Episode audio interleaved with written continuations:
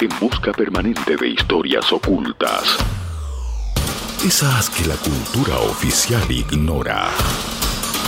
Rescatando personajes perdidos en la memoria de algún sobreviviente.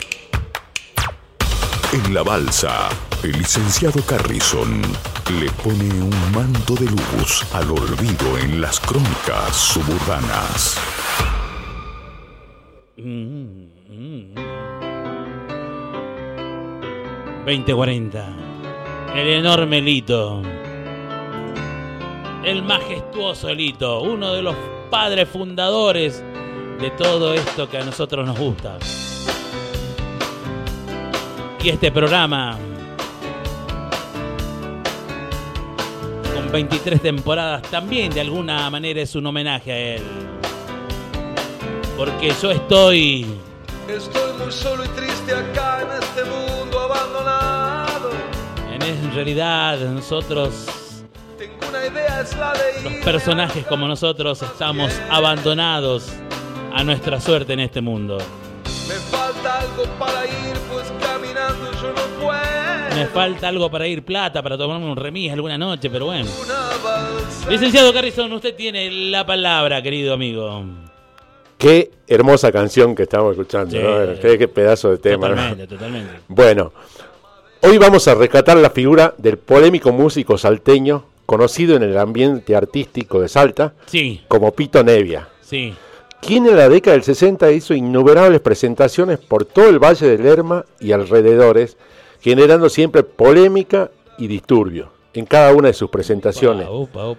Porque fíjese, Tony, en pleno auge de Lito Nevia y los gatos salvajes, se presentaba engañando a la gente con ese nombre artístico, Pito Nevia, y realizando plagios donde se adjudicaba hasta temas de los Beatles.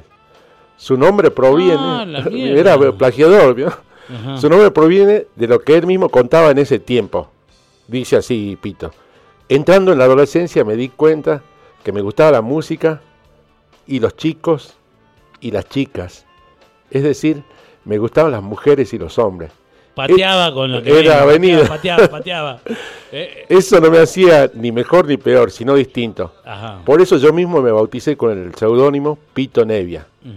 Es por ese motivo que en sus presentaciones estaban mezcladas las canciones de Lito Nevia con sus propias composiciones, que eran relatos y poemas sobre su sexualidad, y realizaba una fuerte crítica a la pacata sociedad salteña. Entre los muchos, eh, las muchas accidentales presentaciones, se destaca una que terminó no solo con la agresión del público, sino con su detención. Fíjese, Tony, 1969 Sí. se presenta en la localidad de Campo Santo la fiesta del Milagrito. Ajá. Veo que se hace el milagro acá, Sí. Milagrito en Campo Santo a los dos días, no sé cuándo, ¿no? Allí promediando su presentación, le pregunta al monseñor salteño Mariano Pérez desde el escenario. Oh, el histórico monseñor de acá de Salta. Claro, desde el escenario le pregunta, ¿por qué la homosexualidad es un pecado? ¿Por qué más de la mitad de los curas son gay? Uh, no, El- no. Pará, el Opus Dei ya empieza.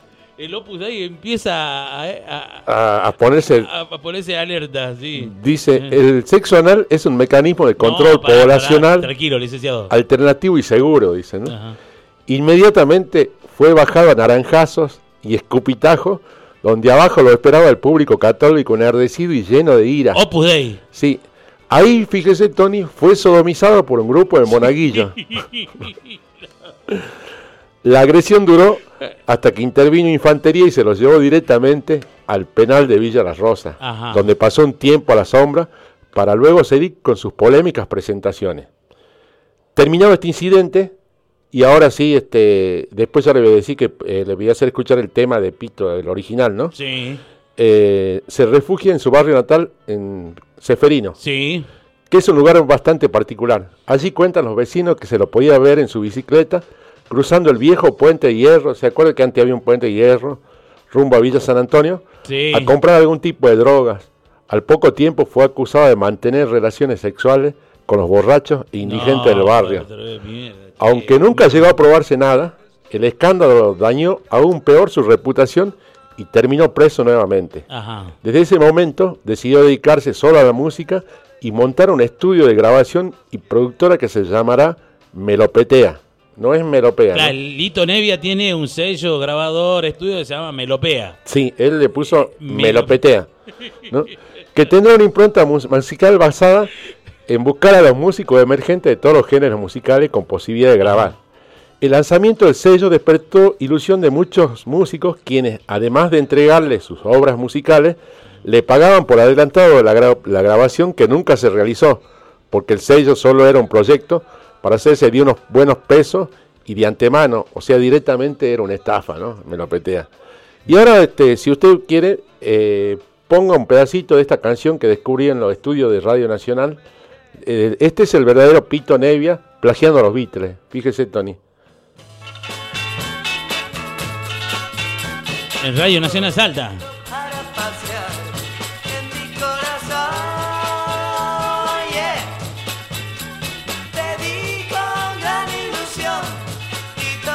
Fe. tema, la melodía de los Beatles, que no, no. Claro, sí. Claro. Un viaje hacia el amor. Yo sé que debes hacer. Sí, decime. Una cualidad o defecto que tenía Pito Nevia es que se emborrachaba y se descontrolaba. Y al otro día Tantos. no se acordaba un carajo de lo que ¿Cómo había hecho. está? Como uno que estoy mirando en este momento. Fue así en el centro argentino donde se presentaba, El centro ¿Se argentino. acuerda que hacía los carnavales? ¿Se Sí. donde se Acá en la presentaba, Sarmiento, casi Belgrano. claro, donde se presentaba el verdadero Lito Nevia.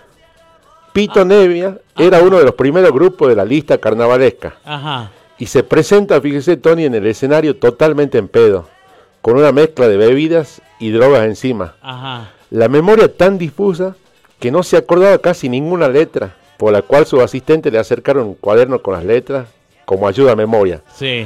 Apenas salió a escena, se subió a una mesa a bailar, tirando todas las bebidas al carajo. Después se baja con micrófono en mano, en mano y le toca el culo a una No, mujer. ya, ya, bardo total, Sí. bardo total, bardo. Le toca el culo a una mujer y así continúa hasta llegar a la mesa donde estaba el intendente de Salta con su mujer. Y ahí nomás le toca una teta. No, no, para, tranqui, tranqui. Tra- ay, ay, Decime que ahí no va a quedar, no, no, no, te se ves, boludo. Y Mami, lo, ajá. no, no, no. Lo de seguridad rodean el lugar para protegerlo porque había un montón de vagos que estaban listos para remil cagar la trompada, ¿no? Mientras tanto, Pito no paraba de cantar y bailar. ¿Cómo le gustaba bailar? Bailaba cualquier ritmo porque consideraba el baile un arma de seducción Ajá, y su función en el baile era el atraque o el jetazo, ¿no?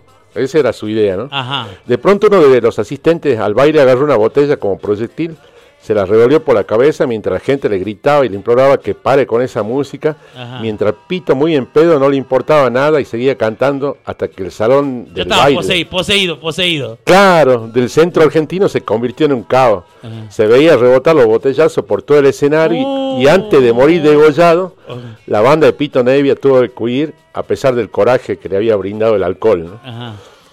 Después de semejante quilombo, la productora Melopetea entra en crisis porque todos los artistas que tenían pensado grabar retiran sus cosas y quería que le devuelva la plata ya. Ajá. Pito ya no tenía un mango. Ya, ¿no? ya, ya, ya, se la había fumado todo. Claro, se encuentra solo con su material para grabar. Sin embargo, en ningún lugar de Salta eh, obtiene ninguna presentación porque era sinónimo de quilombo. Entonces, pero a pesar de ello, consigue Un una... antecedente de anguila macabra. Claro. Un antece- Acá hay un antecedente de anguila, boludo. Era para quilombo, Claro. era para quilombo, ¿no? Y pese a ello, consigue una rutilante actuación en el Festival del Tamal de la localidad de Chicuana. Vio que ahí se hace el Festival del Tamal Sí. de hace mucho tiempo. Sí. Para esa presentación cambia su impronta hippie por una estética más erótica. En ese tiempo estaba de moda los pantalones ajustados Sí. y las mujeres estaban obsesionadas con mirar el culo de los No, hombres. va, tranquilo, tranquilo, tranquilo. Porque en la tranquilo. tele mostraban esos negros de Brasil, ¿viste? que Sí. sale medio en bola con así Sí. un culo, ¿no? Pero Entró- Tranquilo, tranquilo, tranquilo, no te emociones. tranquilo. Entró al escenario con un pantalón contraajustado, semi en bola. Ajá. El problema fue que antes de subir al escenario en la cena que le ofrecía el contrato, se clavó unos cuantos vinos blancos y además, como había champú, se convirtió en una mezcla diabólica. ¿no? Champagne, champagne. Sí. No. Le hizo cambiar completamente el ritmo de su presentación. Ajá. Iba a ser rock puro y arrancó diciendo, esto es para que no se duerman los viejos y los gauchos, porque vio que al Festival del Tamal van muchos gauchos, ¿no? Y comenzó a cantar temas que nadie conocía. Era un ruido infernal, como pegarse con dos ladrillos los testículos. Una cosa insoportable. ¿no? Mientras el público le pedía por favor que se vaya, él contestaba, a mí no me inflen los huevos. Y siguió tocando esa música que te taladraba el cerebro y daba la sensación que iban a explotar los, tímpanos. Ajá. Por cierto, es que no había ninguna posibilidad de que la corte y suba alguno del público y lo cague bien atrompada por hijo de puta. ¿no? Ajá. Sin duda, al tipo no le importaba un carajo el enojo de la Ya, gente está, ya, ya estaba, ya está jugado. y bueno. siguió con una tanda más de esos despiadados rock and roll Ajá. hasta que ocurrió algo estremecedor. Recibió de lleno en la cabeza un damajuanazo, Uh. no botellazo, ¿no? Pito Nevia, tambaleante, con pasos vacilantes, cayó desde el escenario, estrellándose contra el piso, Knockout. terminando así su show, mientras la gente festejaba con algarabía, con algarabía una extasiada sensación como que si hubiera ganado un campeonato, algo importante, ¿no? Ajá. Fue, el- fue su último show y el final de su breve carrera artística. Ya. Retirado de la música, yo lo pude entrevistar, aún vive con más de 70 años a cuesta en su humilde vivienda de barrio Seferino. Ajá. En ocasión de sacar a la luz su historia, me confesó textualmente, a los 77 años ya no soy el músico y el romántico que alguna vez fui. Debo retomar mi carrera artística, dudo retomar mi carrera artística, porque, Dudo, dudo, ajá. sí, porque ya no tengo fuerza. Ahora soy poeta y escritor. Y eso es un horizonte rico para mí, porque en definitiva siempre fui un artista vagabundo, sencillo, espontáneo, apasionado, instintivo. Por eso mismo soy el verdadero y auténtico Pito Nevia. ¡Ah, la mierda! ¡Tremendo! Y, no, y por ahí en el encuentro que tuviste con Pito, ¿no, no le largaste una onda caíste por el programa? Lo quise traer, sí, lo quise ¿Sí? traer hoy. ¿Qué- pero qué? Eh, ¿Pedía algo? eh, no, no quería venir en bici, no quería, no quería que lo traiga en, en la camioneta, quería venir en bici. Ajá. Pero se iba a tomar bastante, dice, así que Uy, preferí acá- no arriesgarlo. sí, acá está- no iban a echar está todo. tremenda la cosa, así que bueno.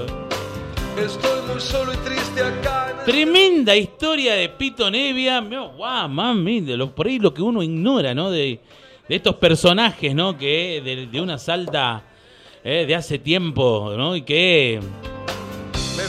Pero esa, es, ese recital con, con la iglesia, con Monseñor ahí. Fue tremendo, se la jugó, se la ¿no? jugó, siempre se la jugó. Nadie, pero yo te digo, yo, yo me saco el sombrero. Nadie puede. Claro, sí, después para cuestionar así de frente mar, ¿no? Sufrir después la patoteada, la golpiza y la La sodomización. sodomizada todavía aparte, ¿no? Pero bueno, ¿qué dice acá Paco? Eh, eh, le encantaba la vica. y eso. ¿Qué dijo? Bueno, querido, la verdad que tremenda historia. Otra, otro descubrimiento historiográfico eh, invaluable, ¿sí? De nuestro intelectual, que por suerte lo tenemos aquí en el programa, el licenciado Carlison. eh, la verdad que me, me ha- me- me han quedado todavía muchas aristas todavía como para preguntarte, pero ya el tiempo eh, nos Ya está- estamos casi sobre la hora, sí. Solamente decirte que habrá algo el próximo jueves o qué onda. Eh, sí, sí, este, ¿Eh? entrevisté a un músico que anda dando vueltas por los barrios. ah, ah. Todavía se- no querés levantar la perdí. Y es- salió en la época de la pandemia. Ajá. Eh, Bueno. hacía tributo a Nito Mestre. Ah, ah, ah, ah, ah, ah. Eh, es- Y, y le decían Nito Peste porque desparramó el COVID por toda la ciudad.